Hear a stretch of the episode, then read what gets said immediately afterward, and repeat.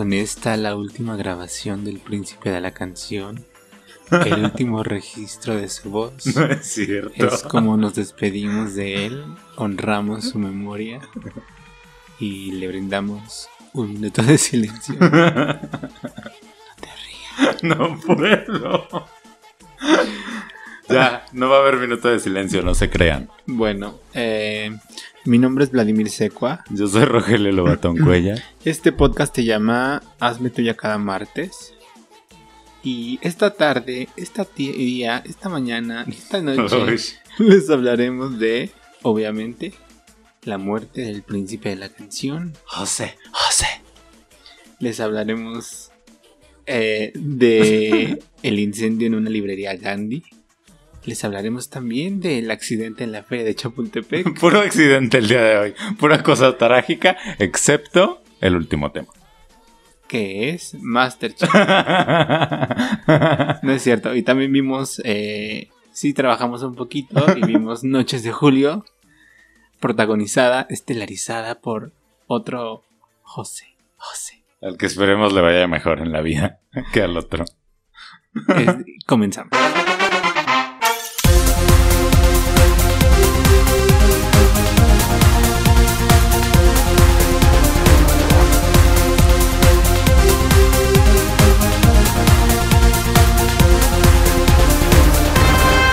Lamentamos profundamente lo sucedido en nuestra librería ubicada en Avenida Juárez, CDMX, el pasado 26 de septiembre.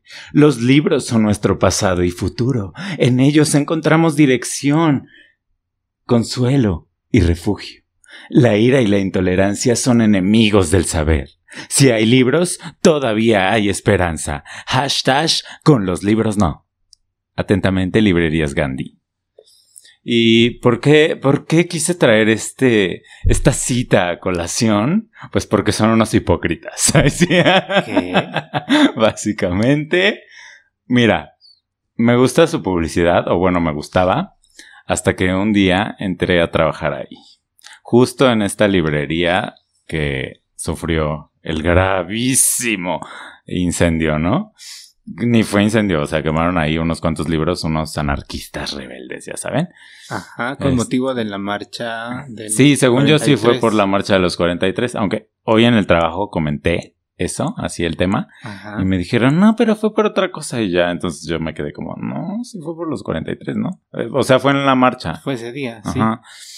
Y entonces, ¿por qué digo que son unos hipócritas? Pues porque trabajé ahí y vi cómo funciona ese lugar desde adentro, ¿no? En particular este de enfrente de Bellas Artes, ¿no? Que es como yo creo la más visitada de, Y la más chiquita. y la más chiquita, además, es mínima. Entonces, si la librería es mínima, imagínense ustedes el tamaño de la bodega. O sea, es de verdad paupérrima. Y pues a uno le tocaba trabajar de pronto así en la bodega y arriba y no sé qué. Y dejen ustedes los clientes groseros, ¿no? Que eso siempre va a haber. Ahora que trabajo en el museo. Uy, si yo les contara, les, les voy a hacer así una sección de mi vida con Frida. Hashtag mi vida con Frida. Spin-off de este programa. Sí, sí, sí. Donde les voy a contar porque me pasaron unas cosas así de verdad horrendas. Y bueno, allá no fue la excepción. Pero fuera de los clientes horrendos, tenía una jefa de verdad horrible. Para empezar, ni sabía que era mi jefa, ¿no? Hasta que un día me regañó porque no me iba a reportar con ella. Y yo así de, ¿y por qué me tengo que reportar contigo? Gata. Y ya y me dijo, pues porque soy tu jefa, casi casi así llorando, ¿no? Con aquí atorada la voz, no le salía de lo el coraje que traía de que yo no me iba a reportar con ella. Y entonces ya la odié muchísimo, pero ¿por qué digo que son hipócritas? Porque si vieran ustedes cómo tratan a los libros en la bodega, o sea, estarían más indignados que porque quemaron ahí Paulo Coelho, ¿no? Porque también, o sea, reconozcamos, de hecho, ya que estuve ahí, vi cuál es la sección más vendida. ¿Cuál crees que sea la sección más vendida? No sé. Fernando del Solar. César. eh, no sé qué. Pues sí, justo. La sección que le llaman desarrollo humano, que básicamente es autoayuda, que es enorme, enorme, enorme y que la verdad dudo mucho que tenga como un, Valores. un valor literario, ¿no? Así grandísimo, porque ay, la gente de verdad Pues nosotros que estudiamos así tu literatura o tus cosas, ¿no? Como cultura, este, pues tenemos amigos como que según les preocupa mucho eso, ¿no?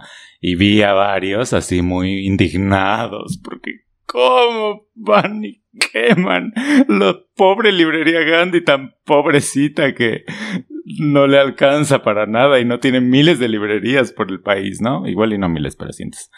Este, y que, ay, su jefe a estar pobrecito ahí, él fue a, a, llorarle a los libros quemados, ¿no? De Pablo Coelho y Fernando del Solar y... Mariano Soria. Exacto. Entonces, este... Ah, y bueno, les digo esto de que si vieran cómo maltratan los libros, estarían mucho más indignados, porque resulta ese que yo entré a trabajar ahí un agosto, ¿no? Creo. O julio.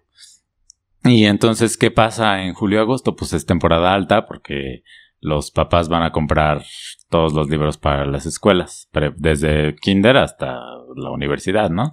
Y entonces llegan muchísimos libros. Y como yo creo la gente no piensa que hay más librerías Gandhis, pues van a esa. Y, o a esas que están en el centro, ¿no? Pero en particular a esa. Hay otra sobre madero, pero como que nadie la conoce. Y ahí, de ahí los mandábamos así como de, allá hay más. Vaya, y es más grande. Es que está escondida, ¿no? Sí, es la puertita, es muy chiquita. A pesar de que es muy grande, la puertita es cuando si vas ahí te pierdes. Ahora alguien que no la tiene así. Sí, no. Y bueno, ya llegué yo ahí muy dispuesto a ganarme mis tres mil pesos al mes. y y pues un verdadero horror, porque llegaban muchísimos libros y a dónde iban esos libros a la bodega. Y yo tenía, mi trabajo era como que eh, ver de unas listas, como el inventario, ver de unas listas qué libros sí estaban y qué, cuáles faltaban, ¿no? Y siempre faltaban. Y se supone que no debían faltar, que debían estar ahí. Pero ya fuera que se los robaban, porque, ¿qué creen? Sí, se los roban. Ahí, sobre todo en esa librería. Y adivinen cuál es la sección más robada de Gandhi. Creo que a ti ya te había dicho. Pero bueno, piénsenlo en sus cabezas unos minutos y regresamos a eso. Yo ya debrayando, horrible. Pero entonces, como llegaban tantos libros, de pronto me decían a mí, pues, este, me daban una lista y yo preguntaba, no entiendo dónde puedo buscar este libro. Y me decían, pues, ahí en la pila, ¿no? Y ya iba yo a la pila y resulta que la pila estaba toda tirada y la gente pasaba encima de esos libros, o sea, pisoteándolos así, porque tenía que ir a buscar otros libros que estaban más adentro, ¿no? Entonces, ahí fue cuando yo dije, o sea, ¿qué lugar es este? No puedo creer el poco control que tienen. O sea, si tienen una librería tan chiquita, ¿para qué demonios aceptan tantos libros, no? Y ahí todos pisoteándolos y les valía, ¿eh? Yo no veía amor por los libros ni nada. Yo entré ahí justo porque me gustaba, o ya no tanto, porque no sé por qué, pero me gustaba mucho leer y, y pues pensé así como de, ay, voy a poder leer en mis ratos Con descuento. sí, y no, nada que ver. Así que, hipócritas. Y bueno, ya, ¿cuál era la sección más robada de la tienda? Nada más. Sí, nada más y nada menos que filosofía. Porque pues sí, los chairos no van a estar gastando. Pero en esta ocasión estoy con ustedes, chairos. Gracias por quemar librerías Gandhi. Aunque ya ves que quién sabe si fueron ellos, porque se traen a esos rollos de que nada, que fueron los infiltrados y las luchas de poderes bien raras que no entiendo. Pero una sonrisa salió de mi cara cuando vi el humito. Arder. Arder a tu jefa. Ay, no creo. Tampoco le deseo el mal. Ay, sí. Que le vaya bonito.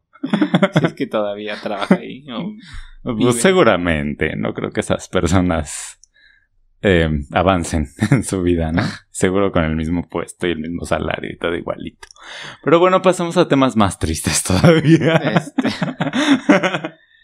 Pues mira, algo que tampoco ha avanzado es que el, pasado 28 eh, de septiembre, por ahí del mediodía, se nos comunicó, se nos informó vía las redes sociales sobre la pérdida, el, acaecimiento de un grande. Lo dijimos al mismo tiempo. ¡Qué asco! Y no fue planeado, se los juro. Pero viene en el guion que dice. No es cierto. De un verdadero baluarte de la cultura mexicana. Un irreemplazable. Un Icono. ¡Otra vez! El maestro. El maestro. José José. Que además yo estoy muy conmovido porque resulta ser que el señor vivía así en su infancia y adolescencia a unas cuadras de donde yo vivo. No, y nació ahí. Nació ahí. así, Comparten la parto sangre, natural. comparten los nutrientes de la tierra.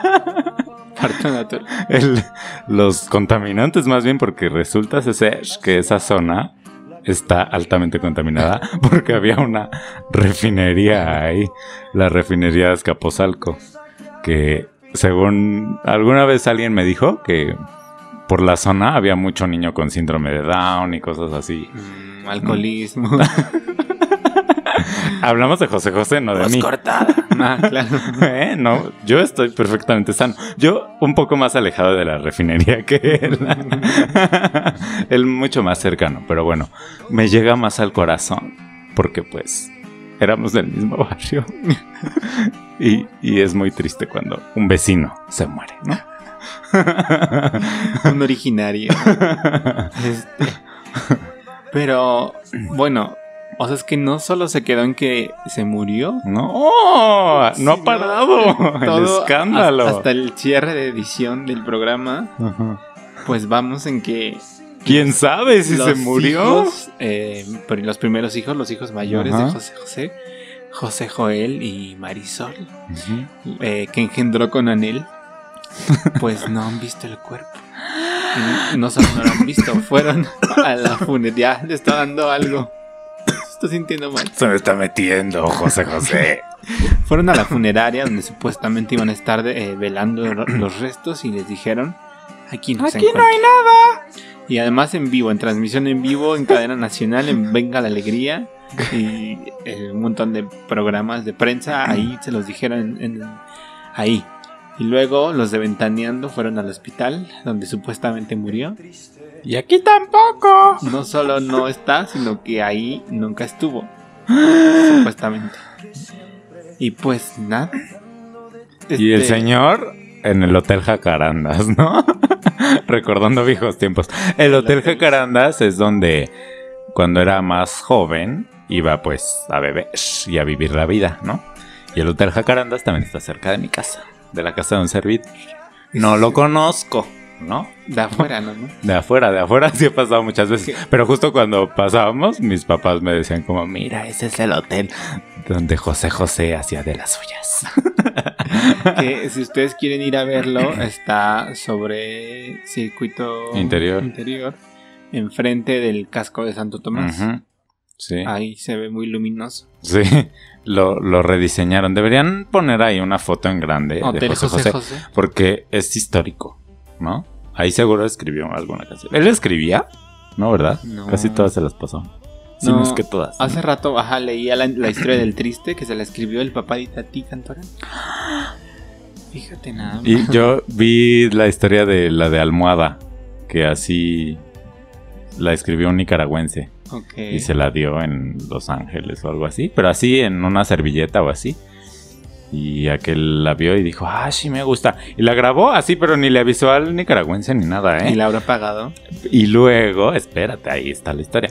Y luego ya lo contactó y le pagó las regalías, que dicen que eran millones. Ay, qué fortuna para un nicaragüense. Todo respeto. Ay, bueno, Marta de baile. Ay, pero ya nació ahí, se fue. Migró a los dos meses. Sí, por eso habla el English perfecto. Porque vivió en Estados Unidos y no sé qué. Pero nos estamos desviando horrible. José José. Y luego entonces. Entonces ahora resulta que ni siquiera sabemos si sí está muerto o no. Ya otro Juan Gabrielazo. Podría, pero de inmediato. O sea, Sí, es este fue mucho más inmediato. y, de todo y está es- más raro este. Es, ajá, que pues después de Anel, José José rehizo su vida con una nueva mujer, Una tal Sara. Sara. Iba a ser una guarrada, pero es un Uh, momento que no, no es correcto. Porque estamos de luto. Está, bueno, ni sabemos. Ah, sí, todavía no sabemos. Estamos, Estamos- como que, ay, sí o no. Mitad, ne- me, mitad me he visto de negro, mitad no, mitad lloro de un ojo nada más. Playera negra, pantalón blanco. Entonces, con esta mujer Sara tuvo una hijita que se llama Sara, bueno, Sarita. Que ustedes la pudieron escuchar perfectamente en la canción del Muy principio. Talentosísima, no inventes. Y que dice, ella dice, que en sus últimas palabras fue que le dijo, hijita, tienes que hacer, un-" no sé, no me sale. tienes que hacer una carrera musical.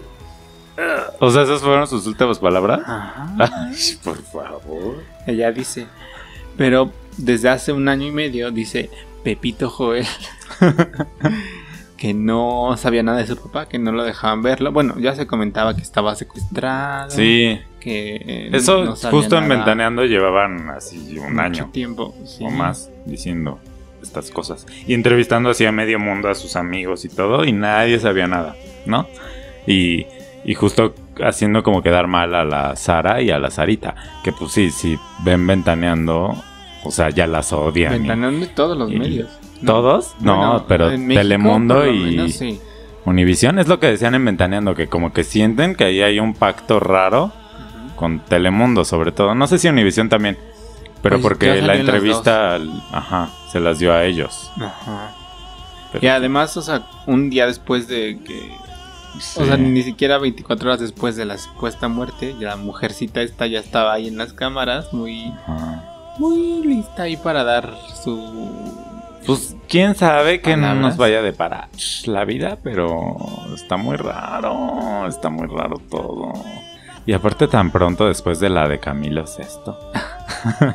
No lo, mi mamá dice, no lo había superado. y otro golpe a mi corazón. Ay, no sé. Ah, bueno, y justo como es en un... Él era de mi barrio, ¿no? Bueno, de un barrio cercano al mío. Vecinos. Pues eh, hace unos años le hicieron su estatua ahí, ¿no? Así como la de Juan Gabriel en Garibaldi, pero la de José José en La Clavería, ¿no? y nos dimos a la tarea, muy periodística, de ir a reportear. pues de ir a ver qué, qué estaba pasando, ¿no? Y llegamos, yo creí que iba a haber mucha más gente, o sea, en mi cabeza, como que, oh Dios, así, no sé. Este, pero sí había bastante gente, la calle estaba cerrada y todo, pero no tantísima. Y estaban canta cante y cante y no sé qué. Y de pronto vi que había como dos grupitos, ¿no? Uno sobre la estatua, que ya muy con las coronas y las velas y no sé qué. Y otro grupito que no entendíamos qué estaba pasando. Y ya luego que llegué a mi casa ya vi que estaba pasando. Ahí estaba la cámara de ventaneando y todos estaban cante y cante alrededor de ella como para protagonizar, Queriendo ¿no? ser Lady Good ¿Cómo no nos dimos cuenta? para ir a... Sí. Contrátanos. y algo que nos sorprendió es que no había el merchandising. ¿Cómo? Es que, bueno, igual... O sea, no sé, por ejemplo, si se muriera... Ay, Dios no lo quiera, pero... Tocó madera. Pero si se muriera... No sé. Ay. Eh, Rápido. eh, Carol Sevilla, pues ha, ha hecho una gira recientemente, entonces hay mes- merch. Ay, pero este señor. Ah, Pero- ya, de que ya. Como de sus, sus Ya, ya, dos ya. conciertos, o Sí, sea, sí, del sí. que le sobra. Sí. Que luego en los tianguis lo venden ahí. este. Pues este ya tenía mucho que no hacía show, entonces. Como que, no había los razón. agarró desprevenidos. Sí, nadie lo vio venir. nadie lo vimos Pues tú te hubieras puesto las pilas. Es que aquí al señor le gusta mucho, así que la taza, que la playera, que tu accesorio, ¿no? Saca tu línea. Pronto la línea del podcast Ay, no, por favor. Eh, seguro lo hace, para ¿eh? financiar este Y proyecto. lo peor es que él se queda con todo. Porque no creo que alguien lo compre. Bueno, hasta aquí acaba el programa. Para siempre, adiós. No, y ya algo más de José José. ¿Tu Pues- canción favorita de José José? Fíjate que no soy tan fan. O sea, no sé, por ejemplo, de Juan Gas, sí, un montón. Ajá. Pero de este no. Tal vez el triste. es- o sea, o sea, como esa interpretación de los Oti, Ajá. que sí me parece. Pero. Ay, a mí me no sé. gustan muchas. O sea, no tanto, como dices, no tanto como Juan Gabriel. Ajá. O sea, no llega a ese punto. Pero sí estaba haciendo así como un repaso musical de la carrera de José José. Ajá. Y sí, o sea, me las sé varias. Y por mis papás, ¿no? Mi mamá, por cierto, me reclamó que fui a la estatua y no la llevé. pero es que, o sea, sí sabía, ¿no? En mi mente que quería ir. Pero yo creí que me la iba a encontrar ahí. pero no, porque era la hora del partido. Entonces mi papá, Ah, ni No loco, sale. no, no, no, no deja su partido ni por nadie. Yo creo por Juan sí, ¿eh? Pero por José José no. pues hasta los medios yo creo que no me han parado. Yo siento que tengo un rechazo hacia José José como por esto de, de que la voz y que ya hablaba así, Ajá. se esforzó. O sea, no sé, rechazo a la gente que se deja caer tanto. No sé, es que de verdad no. eh, te digo el triste porque no sé. Pues sí. Sí me parece espectacular, pero de ahí en fuera. A mí también, Nada. o sea, tuve la oportunidad, ah, o sea, de que pude haber ido a un homenaje que le hicieron justo ahí en Azcapotzalco. Porque yo trabajaba en la delegación Azcapotzalco. Ya, un día hay que hablar de nuestros ¿Trabajado trabajos, porque yo he trabajado tanto en la vida. este, y trabajaba ahí en la delegación Azcapotzalco y le hicieron un homenaje, ¿no? Y justo mi jefe fue como el encargado y una de mis compañeras hasta le cantó y todo. Y, o sea, no recuerdo si me invitaron como expresamente, así como de, ay, ve. Pero pues estaba enterado yo de la hora y del día y el lugar y todo. Hicieron como un recorrido. Y Fueron... lo que se le pagó al señor. Ah, sí, porque, uy, muchos ceros, ¿eh? No creen que el homenaje fue de a gratis. y ahora todo eso, Sarita, ¿no? Administrando, gastándoselo en producir su, en producir estas maravillosas canciones como la que acaban de oír, la que oyeron Ahí al principio. está el dinero de la delegación. Uy, de morena, ¿eh? Porque ya era morena en ese momento. Híjole, Andrés Manuel. Cuidado. Ojo ahí. 4T. Sí, y te digo, pues me enteré de todo, o sea, los lugares en los que iba a estar, porque te digo, hizo como un recorrido la estatua y el foro Azcapotzalco y la plaza de la delegación, ¿no? Bueno, de la alcaldía ahora. Y no, no fui. ¿No? Y, y así mis compañeros tienen su foto con José José y todo. Y pues yo no, porque pues sí me valió. O sea, es que aquí iba a verlo ahí. Sí, porque ya no hablaba nada. O sea, estaba paradito y todo, pero no hablaba nada y, y solo decía como gracias. ¿No? Y tampoco no iba a cantar el triste. Qué triste. O sea, cobró quién sabe cuántos miles de pesos por ir. Por así, por Sí, sentar por como así de estar paradito ahí.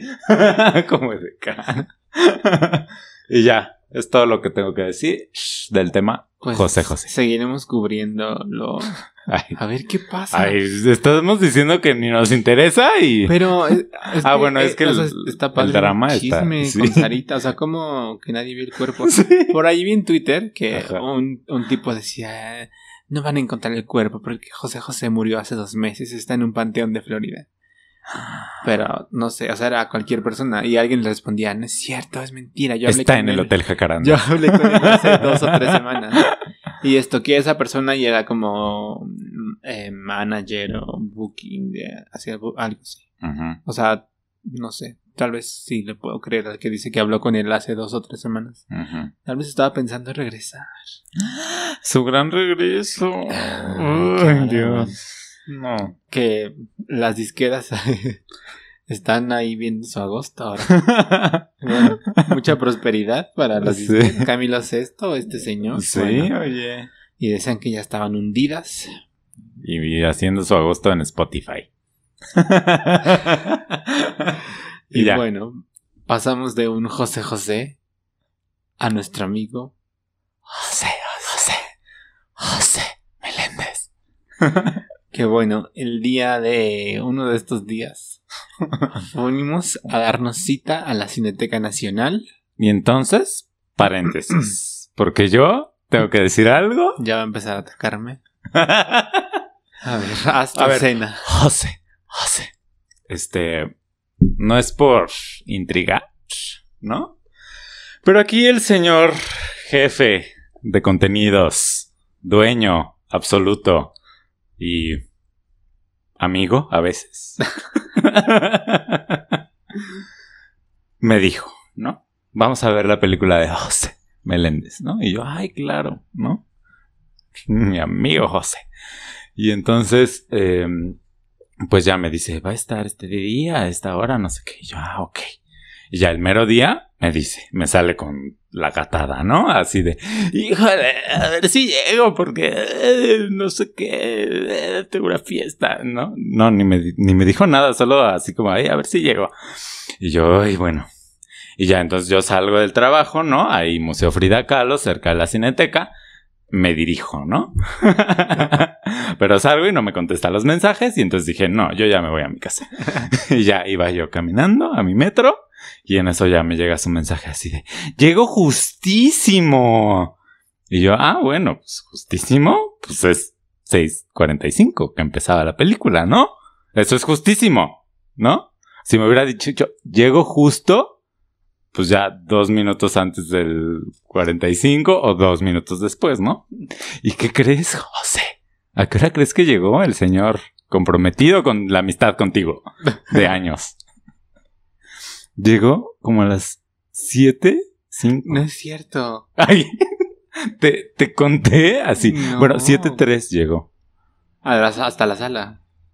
No, no, no, no, Aquí no me empieza a levantar falsos. Como si la sala estuviera tan lejísimos. O sea, igual y llegaste antes al estacionamiento.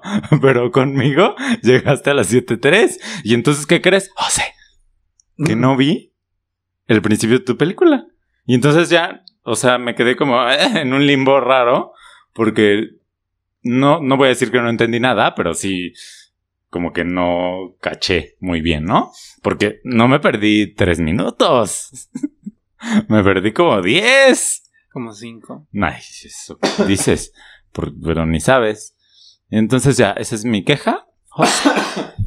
Así, cuando tengas que elegir a tu favorito de aquí, toma en cuenta que por culpa del señor no vi tu película completa. ¿No? Ay, no. A ver, eh, yo te dije. No puedo hablar del coraje. Te dije, entra tú y ah. luego ya. O sea, uy, espérate. O sea, aparte me dice eso y está enumerado todo y, y con quién le iba a decir al señor, ay, así como la gente horrenda de, ay, mi amigo va a llegar tarde, le dejo su boleto, por favor.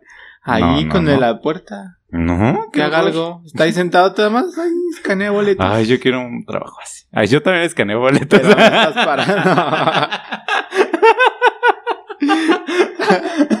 Pero tú estás parado. Sí, yo estoy parado. Él está ahí aplastado. O sea, ni siquiera viene en 90 grados. Con su vertical, está ahí así. Tú ya atacando a otros para liberarte del compromiso. No, no, o sea, sí acepto mi parte de responsabilidad. Porque venía de un lugar muy lejano, estaba en Texcoco. y, ¿Qué? ¿Construyendo un aeropuerto acaso? No, no, no. Este, en un compromiso familiar que me salió de improviso. Mm, imprevisto. Mm. improviso. Mm, mira. El compromiso familiar sobre el compromiso de amistad con con la estrella José Meléndez. Pero, o sea, no, sí ponderé también ver la película que quedarme a descansar. y hice el esfuerzo. Uy, gracias. No, pero también tengo que decir que la cineteca tiene un poco de culpa. Ay, sí. Llegué al estacionamiento. Bueno, eso sí, ahí le doy la razón completamente a Vladimir, porque el estacionamiento de la Cineteca Nacional, o sea, ¿qué es eso? O sea, muchos pisos. Es enorme. Pero es que no. ¿Por qué no organizan a su gente? O sea, no me estoy seguro de que entré. O sea, entré como a las 7.50 al estacionamiento. Ajá. Entonces llegué. Pero en lo que empiezan los comerciales de la cineteca, que pasan como tres. Pasan dos. Donde dice como de si tiembla, pues se queda aquí. O algo así. Pero, o sea, horas para subir, porque además no, no hay gente que te diga, hay lugares del último piso. O sea, hay un, además un imbécil que iba delante de mí. Em, iba, o sea, buscando lugar a 5 kilómetros por hora. Así, en algo que evidentemente está lleno. Entonces íbamos como tortugas subiendo todos los pisos. Porque el idiota iba buscando lugar en todas partes. Hasta que encontramos como en el tercer piso un buen hombre que nos dijo, está lleno, en el lugar". sexto piso encuentran lugar, Ay, corte camino. Gracias. Y pues ya, ahí ya el idiota ya le daba toda la vuelta. pero pues ya nos pasó. Y luego, aparte, llega sofocado, haciéndose la víctima, Corriendo. así tosiendo. así como para que yo no me enojara. No, para que, no, ay, no. super la que me da tos porque a ustedes fueron testigos de que estuve enfermo unas cuantas semanas. ¿Estás todavía? Me escucho un poco gangoso todavía. este, pero me da el aire por la boca y me da me da la tos. Y ya que estamos hablando de lo que no nos gusta de la cineteca, odio su. En el nuevo edificio, su rampita para subir. O sea, no, no entiendo. ¿No hay escaleras? No sé, yo nunca las he visto. Siempre tengo que, Es que, subir por la ajá, es estúpida que- rampa. Lo único que se ve. Y la detesto. ¿Por? Porque es muy larga y, y muy poco Ni funcional. que fuera minusválido. Le hubieran pedido consejos a Juan O'Gorman, que el padre del funcionalismo arquitectónico y la fregada. El padre del- Porque, porque no. O sea, igual y para sillas de ruedas o esto, pero para uno que está completo y bien. no dije eso, no dije eso. Cancelar, cancelar, cancelar. Lo editas, lo editas, lo editas. No, pero es que, es que me parece muy trabajoso. O sea, ¿qué tal que quiero ir por unas palomitas? Y entonces la rampa horrenda. Arriba no hay. No, arriba solo hay el lado. Ah.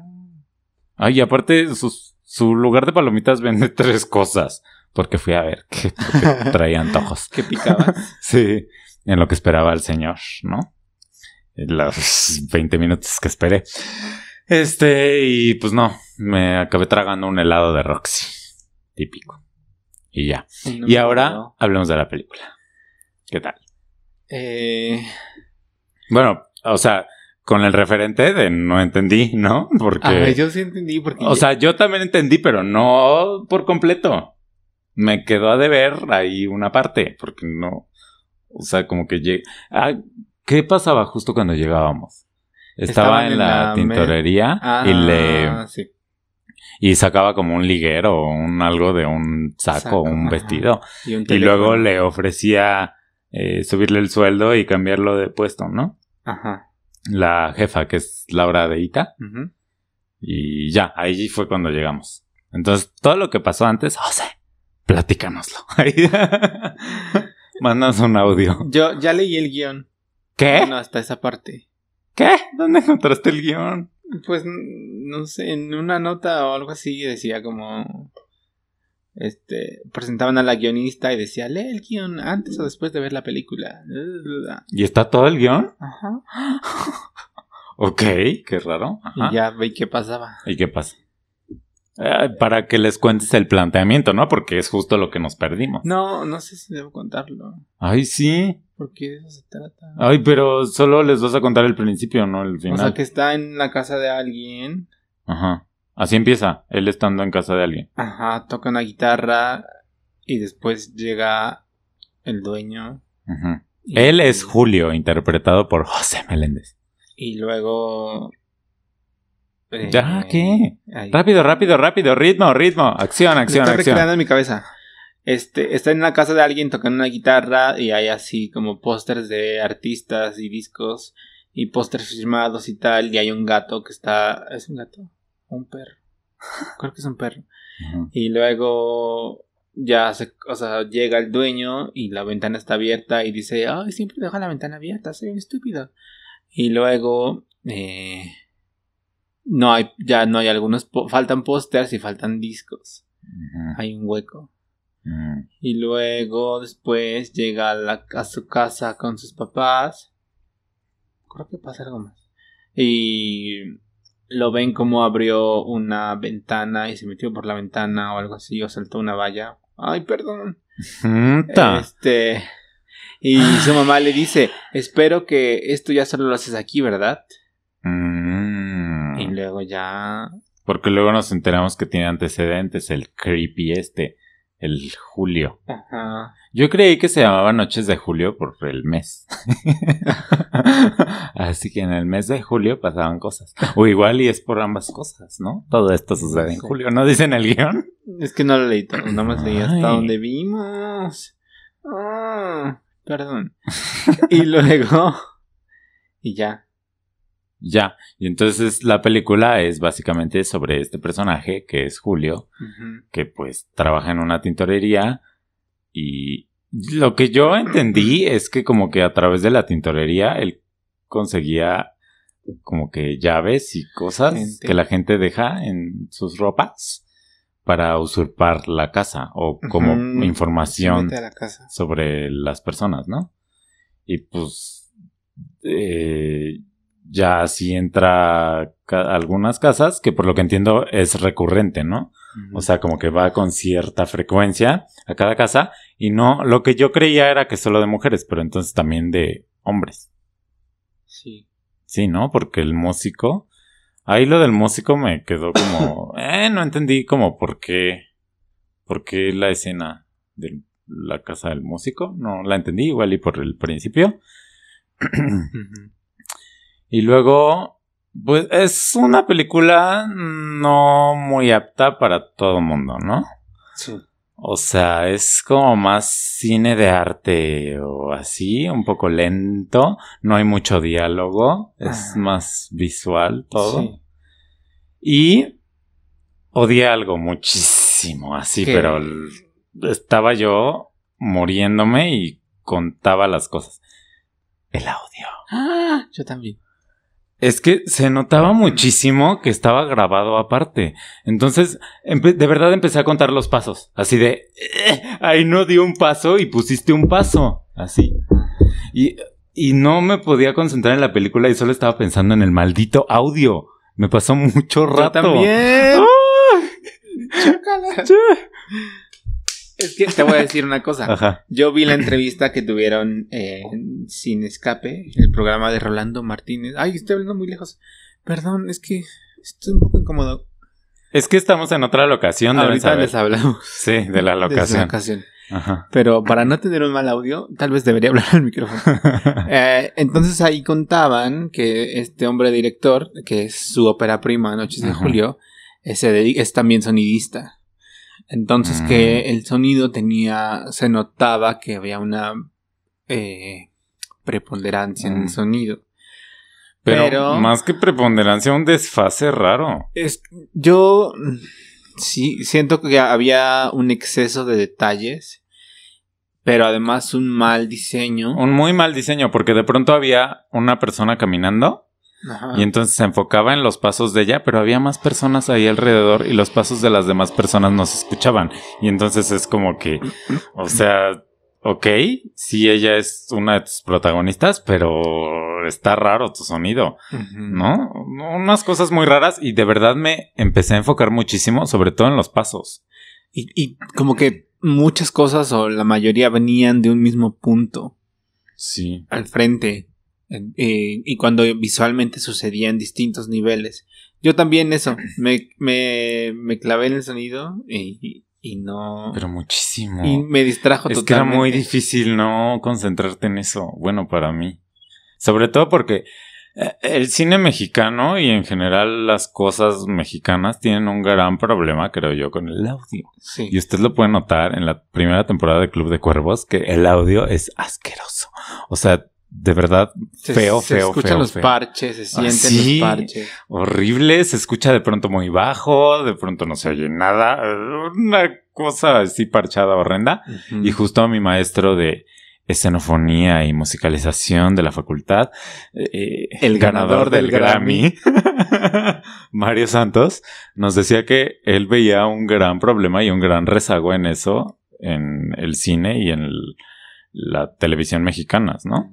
Y esto, esta película, pues es ahí el, La el- muestra la muestra la clarísima, muestra. ¿no? Yo pensé que por un momento que era como un problema de la cineteca, o sea, como que tal No, vez pero hay una bocina, ya pero ves de que ahí pronto tienen sí se su, escuchaban más cosas. ahí tienen su audio acá súper. Ajá, pues ahí pusieron Roma. Roma. Sí. Sí, claro. Era del, de los cines anunciados como favoritos para ver, para que Ujú, viera. Por Roma. la capacidad técnica para Ajá. reproducir tal cual era Roma. ¿Y por qué no le pidió ayuda a Martín Hernández? Se llama Martín ¿A Hernández? ¿no? ¿Quién? Eh, Martín Hernández es el que estuvo nominado al Oscar por Birdman y creo que por otra. que es fue locutor de W Radio, así en el programa de antes del de Marta de Baile. Mm. Salía Martín Hernández y otros. Mm.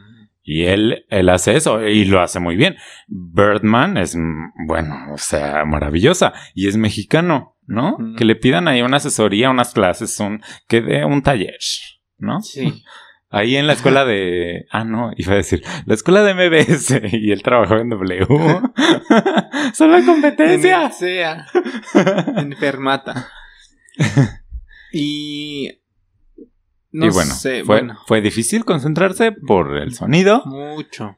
Sí, este... Pero mi hijo, José, bien, ¿no? Sí, el personaje. eh, no sé, es que. Oye, mucho personaje muy creepy. Le da. Bueno, no, el otro es muy adorable. ¿Cómo se llamaba el otro? El, el de la película con Alan. Tomás. Tomás, claro, pues así se llama la película, ¿no? Conoces a Tomás. Eh, o sea, muy adorable, pero como que... Es que tiene una cara muy interesante, ¿no? Como diferente. No es como todos los demás en el cine mexicano que podrían ser iguales, Ajá. ¿no? Él tiene como una cara ahí distinta, interesante, ¿no? Entonces eso... Y, sí, o sea, sí es el protagonista de la película, sin Mm. dudas, ¿no? A mí me gusta este tema de los stalkers. O sí, sea, como de, sí, de sí, que sí, alguien está que bueno. Se jala como de un hilo y se va metiendo Sí, y busca sí. meterse en la Y luego, de las personas. al final, twist, ¿eh? Twist interesante. Sorpresa. Sí, que está, está bueno. Yo sí me quedé, o sea, no me lo esperaba. O sea, como que hay ahí por pistas, ¿no? Porque, ay, ya lo decimos. es que quiero decirlo. Bueno, no, hay pistas por ahí de lo que puede suceder al final, pero yo no me lo esperaba tan así, ¿no? Y de pronto, hay mucho beso, hay desnudez. ¡Uh! Hay este, un gran elenco. Un gran elenco. Eh, ¿Quién está? Ah, está la de que salía en, ay, en una serie del 11, ¿no? ¿Cómo se llama? Ay, no me acuerdo cómo se llama. Pero bueno, es el de José Meléndez, Laura Deita y un gran elenco. entre otros. Este, y está esto que dices tú, que es como una cosa más de cine de arte, pues es como muy evidente en su distribución, porque está en la cineteca, en salas de arte. y o sea, tal. si quiere usted ir a verla, tiene que ir ya. Porque no creo que dure muchísimo tiempo, ¿no? Aunque en la cineteca estaba llena. Sí, Y vi fotos del estreno que subió el mismo José, creo. ajá. o a su historia de Instagram o no sé. Y estaba más vacío que cuando fuimos nosotros. El día del estreno, o Es sea, que la fue premier. viernes o algo así, ¿no? ¿Y? Pues hay más tráfico. La gente sale de trabajar. Ay, pues mira, el Museo Frida Kahlo está siempre a reventar. ¿Por qué? ¿Por qué hacen eso? Ya, queja, así. Momento, hashtag mi vida con Frida. Resulta ser que el día domingo fue muy lluvioso, ¿no? Ajá. Pero muy lluvioso. Todo el santo día estuvo llueve, llueve, llueve. Y yo dije, ay, pues no va a ir la gente, ¿no? ¡Sorpresa! Todo el mundo decidió ir, ¿no? A Estaba más lleno que nunca. Un horror. Y luego cuando llueve el museo se pone intenso. Pero bueno, también hablaré del museo cuando toquemos el tema Masterchef. ¿Ya podemos ir al tema Masterchef? No, vamos a. Bueno, ya es todo en 8 de julio. Pues creo que sí. Bueno, pues. o sea, si a usted le gusta el cine de arte, vaya a verla. Si no, aléjese. Sí, sí. Porque es- no, no es para todo mundo. ¿no? Me, me gustaría ver una serie o algo. El personaje está. Me, me gusta el planteamiento. Me gusta esta cosa como de los barrios populares, así como de la tintorería y estas cosas. De las películas de José Meléndez que hemos visto, yo creo que esta es mi menos favorita, ¿no? O sea, porque Sueño en otro idioma y Conoces a Tomás son, me gustaron bastante más, ¿no? La menos favorita mía es otra, ¿Cuál? pero no lo voy a decir. ¿Ya viste otra película de José? Sí, te dije. Ay, no me acuerdo. Bueno, ya, sigamos. Pero bueno. Ah, ya sé cuál es el otro tema. Otro tema escabroso. Ay, aquí por tragedia. Ay, ya sé. Y es que el fin de semana pasado también. El mismo día que murió José José. Ay, no puede ser. Cuando. Ah, eh, vi- veía en Facebook que la gente decía que a Dios le encanta hacernos sufrir en septiembre, ¿no? Porque sí, mucha fiesta patria, pero luego tomen el escarnio, tu temblor o tu muerte. Muerte trágica. Sí. Eh, vi un meme que decía que cuando te subes a, la- al- a un juego de la feria de Chapultepec y despiertas en un concierto de José José. Qué horror. Ay, pobrecito. Y es porque- que hubo un accidente en la feria de Chapultepec en un juego que se llamaba Quimera, pero antes se llamaba Infinitum ujú. porque tenía patrocinio. Y, y Pues- Infinitum quitó, qui- qui- Telcel le digo, Telmex quitó patrocinios a todo mundo o qué? Pues, Pues ¿por le qué? quitó el nombre a los teatros Telmex y, y el nombre al Infinitum. ¿Qué onda? No sé, pero Yo creo que le salió tan caro el teatro y el numerito ¿El de? Plaza Carso. Ah. ¿No? Sí, Slim City que dijo, no, mejor mi dinero se Me queda retiro. conmigo. Sí. que mira, estuvo bien porque pues ahora la tragedia le hubiera tocado también a él ahí embarrado. el daño de la marca. ¿No? Y no. Pero lo que pasó fue que un tren descarriló parcialmente, matando a dos personas y dejando varios heridos. Así más. casual. ¿Qué tal? Voy a divertirme a la feria y no regreso. Quizás. Qué horror. Uno de ellos era estudiante del Poli, acabo de leer, en Aristegui Noticias. Ah, lo sentimos mucho. Ay, qué horror. Que varios testimonios decían, o sea, sí, una vendedora de afuera, Ujú. que ese juego se descomponía muy seguido. Ay, Dios. Que constantemente lo cerraban así una hora y después otra vez operaba. Y que había una parte rota, una parte separada. Mm, Yo creo que de los rieles, o sea, como que no conectaba. ujú. Y pues ya, Y pues la gran tragedia. hasta que ocurrió la tragedia. Yo por eso nunca me han gustado esos juegos. Los odio, los detesto. No puedo. Así. Una vez que fui a la feria, mi madre, ay, ya aquí exponiendo, pero bueno, ya. Este, o sea, me quería obligar a subirme a un, era un juego tonto, ¿no? Pero a mí las alturas no me gustan. Y alturas más velocidad, bueno, o sea, olvídalo. Este ni era de velocidad, pero eran así como unas sombrillitas, o no sé, que sube y baja, ¿no? Y yo lloré y berré porque me querían obligar a subirme y les dije, yo no hay manera de que me suba esa cosa, lo siento mucho. A mí no me gustan estas cosas, ahí la gente se muere, yo no me voy a subir. Y Y miren, Profeta. tenía razón. Rogelio Vidente. mi, mi madre también ya me había contado que ella conoció a una tipa que murió en la montaña rusa hace años. Allí en Chapultepec. Sí. Pero yo creo antes, como no había redes sociales ni nada, pues ¿quién se entera? Tapaban algo, o sea, igual Sí, y pagaban lo cerraban así, y un- adiós. Unas horas, como dices, y limpia, limpia, limpia, como en el metro, así, cuando se suicida alguien, así como que, listo. ay, ¿por qué está tan lento? Y ahí limpiando las señoras, ¿no? Ay, qué asco, qué horror. Y yo creo igual acá, pero ahora, pues las redes sociales. Que ahí está raro porque hay un video que está circulando en redes donde Sí, se ve no el accidente. Y sí se ve muy horrible. Pues, o sea, es que se ve así como y luego la señorita. Ay, no, clarísimo. ¡Ay, Dios mío santo! y ya, se baja la cámara justo en el momento. Pero, o sea, sí se ve cómo sale la parte de atrás del tren del riel. Mm, Y, o sea, lo que me llama la atención es por qué estaba grabando. O sea, si, Mm. si no, o sea, no es como que estaba, estuviera grabando, siguiendo todo el trayecto del carro, no sé, es raro. Me llama la atención, es curioso. Pues es que ahora todo el mundo graba lo que sea. Ay, si yo te contara las cosas que veo en el museo. Oh, De verdad, les encanta grabar. No, no sé por Oh. qué. No, no sé, no lo entiendo. y yo grabando. por en el envío. y bueno, si alguna vez me quieren invitar a un lugar de esos, la feria, bla, bla, bla, bla, bla, bla, hasta Disney, no. A Disney sí me subo más porque, pues, por la adrenalina, ¿no? Ay, por el, Por el la cosa de que, ay, sí, sí, además, ¿no? De, ay, estoy en Disney, me Ay. tengo que subir, tengo que aprovechar al máximo, tengo que exprimir los tres mil pesos que me sale esta porque No, Eh, pero no, si me quieren invitar así a un Six Flags, a tu divertido. o a tu, pues la feria, a ver qué le pasa, ¿eh? Porque yo no, no creo que eso se levante, pero bueno, quién sabe, ¿no? sé. Este, bueno, si me quieren invitar, yo solo cargo maletas. sépanlo. Yo nada de que me voy a subir a nada. No, Cuidando no, no, los suéteres. Sí, eso, de eso era encargado yo así en la secundaria. que no sé qué tan viva estaba. Yo pasé hace como dos semanas, mm, viernes. es vez, que es el Six Flags de los y- pobres.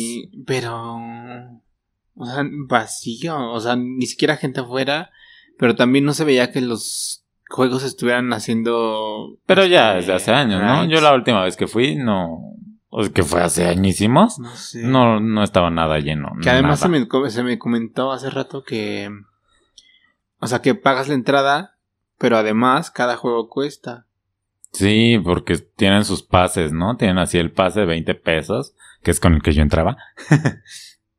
porque pues no me iba a subir a nada, ¿no? Y ya, si querías como que te incluyera ciertos juegos, pues ya vas pagando más y más y más. No es como el Six Flags, que ya, bueno, creo. Todo. sí, que to- ya todo, ¿no? Mm, Excepto, no sé, un par de cosillas. O puedes pagar también extra como el Fast Pass, Flash Ajá. Pass, Ajá. para que no hagas filas. Y fíjense que en Disney eso es gratis. Porque pues Disney te cuesta tres mil pesos, ¿no?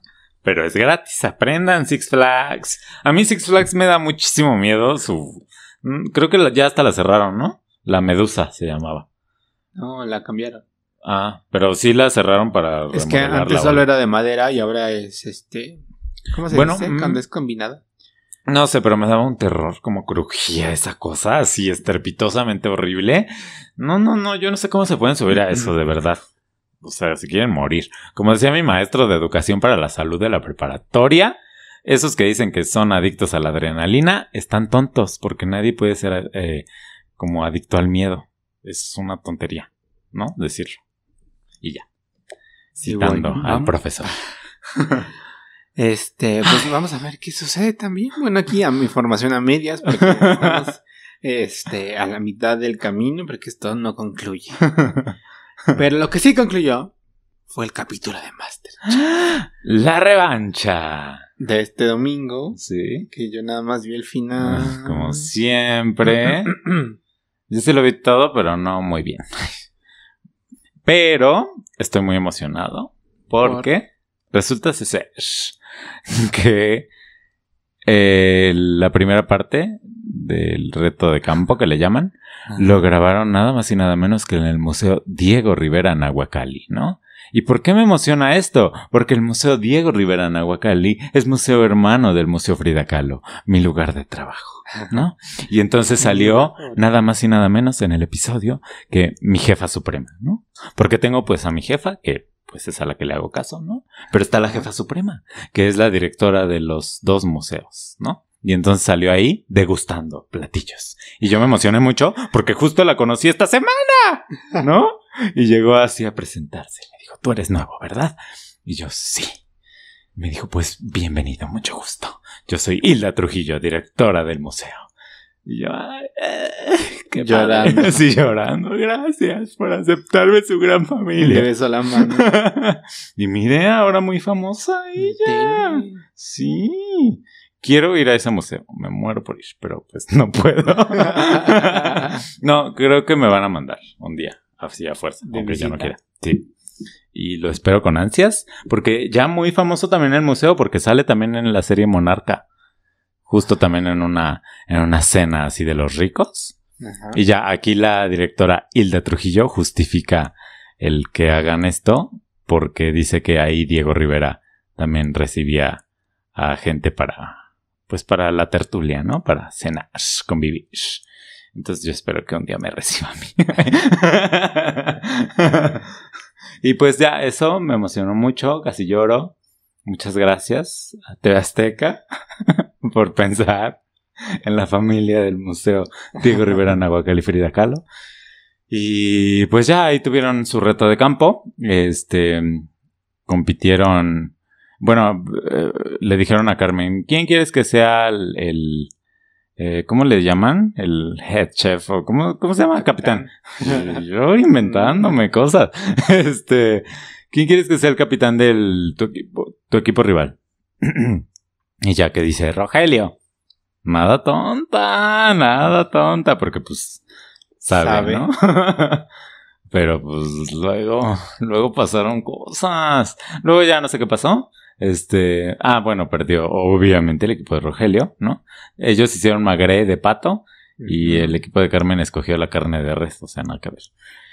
Y ya la directora Hilda Trujillo eh, calificó los platos, ¿no? Junto con otros. Y pues ganó el equipo de Carmen, obviamente, ¿no? Ni me acuerdo quién estaba, pero no importa porque estaba Carmen y pues ya. Con eso con ello. Con eso tenemos.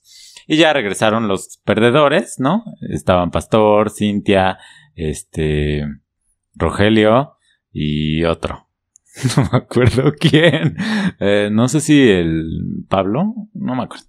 El chiste es que pues ellos se fueron al reto de eliminación, que tenía que hacer mayonesas y un vinagre y yo no sé qué. Y pues no sé quién subió porque me quedé dormida un poquito. Y luego eh, ya tuvieron el reto final, ¿no? Que era hacer, quién sabe qué, no me acuerdo el nombre, un nombre rarísimo. Era como un pastel imposible, háganse de cuenta. Pero en vez del plan era como una gelatina. Y entonces la hicieron muy de nervios porque ahí tenían que emplatarlo como al momento, ¿no? Y entonces aquello se podía romper. Y pues, un bien cardíaco, ¿no? A mi Cintia le salió así súper bien. Y luego ah, con Pastor ya empezaba el sufrimiento. Y con Rogelio, bueno, todo el mundo así. Se le va a romper la gelatina o algo, ¿no? Y luego al final, pues ya dicen quién se va, ¿no? Y el chef José Ramón Castillo sale con su gran idea de decir Cintia o no me acuerdo qué dijo, qué palabras dijo. Dijo el chef que debe abandonar la competencia. Cintia. Y ahí Cintia, bueno, al piso. Al piso, así, destrozada. Bueno, Cintia al piso y todos en cara de conmoción. Sí, hasta nosotros, porque lo vimos juntos esta vez al final. Y también nos quedamos como... ¿no? Como que se detuvo el tiempo, un segundo. Porque, sobre todo porque yo vi cómo le había ido y le había ido bien. O sea, el, asunto estaba entre Pastor y Rogelio. Y ya, pero era un chistorrín. Ay, sí. Ay, esta gente, ¿no? Y pues. Y pues resulta ser que al final quien quedó eliminado fue Pastor. Gracias a Dios, por fin se fue. ¿Por? Ay, no, ya, que es tan nefasto. ¿Qué?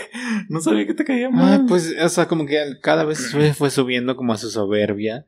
de que le reclamaba a los chefs que. Este que era el corte que él decía y no. Pero, o sea, si prefieres que saliera, hubieras preferido que saliera Rogelio o él? Él. ¿En serio? Ay, sí. Ay, no, yo sí hubiera preferido que saliera mi tocayo. O sea, como que ya lo perdoné un poco. y ya, eso fue todo en Masterchef y eso fue todo por hoy. Estamos un poco cansados. Hoy estamos en otra locación. Estamos muertos. Estamos en otra locación de las cuales queremos hablar un poco. El Museo Diego Rivera en Aguacali. Nos lo prestaron. Ojalá. este tal vez en, a fin de año en nuestra memorabilia. Les digamos dónde estamos. Pero, pero hoy no. Como pueden notar, estamos en medio de la gran ciudad. Sí. hay muchos carros. Sí. Mucho viento. Este. El metro, así. Y pues si vieran algo raro, pues es probable que sí sea eso que piensan. ¡Ay, santo cielo! Me persino, me persino, me persino. Este, pero bueno, esto, esto es un esfuerzo por ustedes, querido que nos acompaña semana a semana. Y ya, ya, ya estamos. Sí, ya. Ya queremos dormir. Adiós. Bye. Nos despedimos con esta segunda parte del homenaje al maestro José José. Que pases que pede. Hasta siempre, maestro.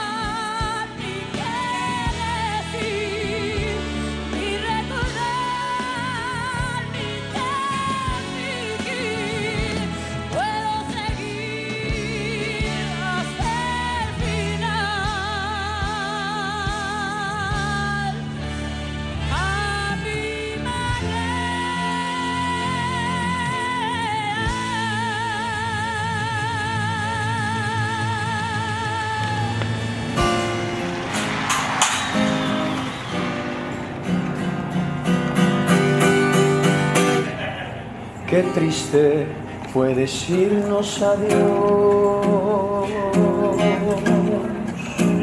cuando nos adorábamos más hasta la golondrina migró.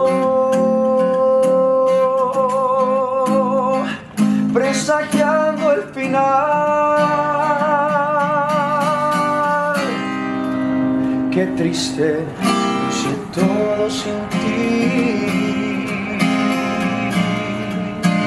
Los mares de las playas se van, se tiñen los colores de gris.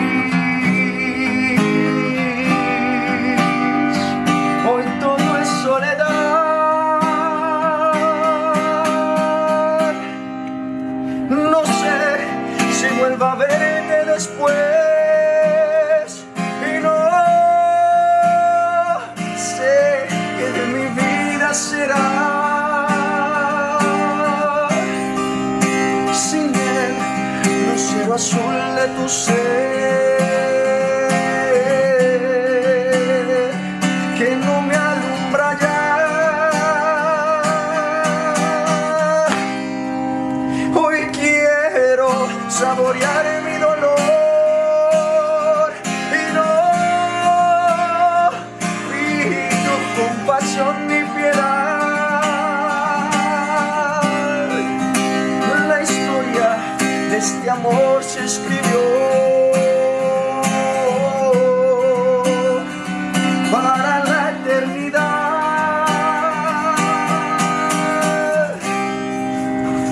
triste, todos dicen que soy,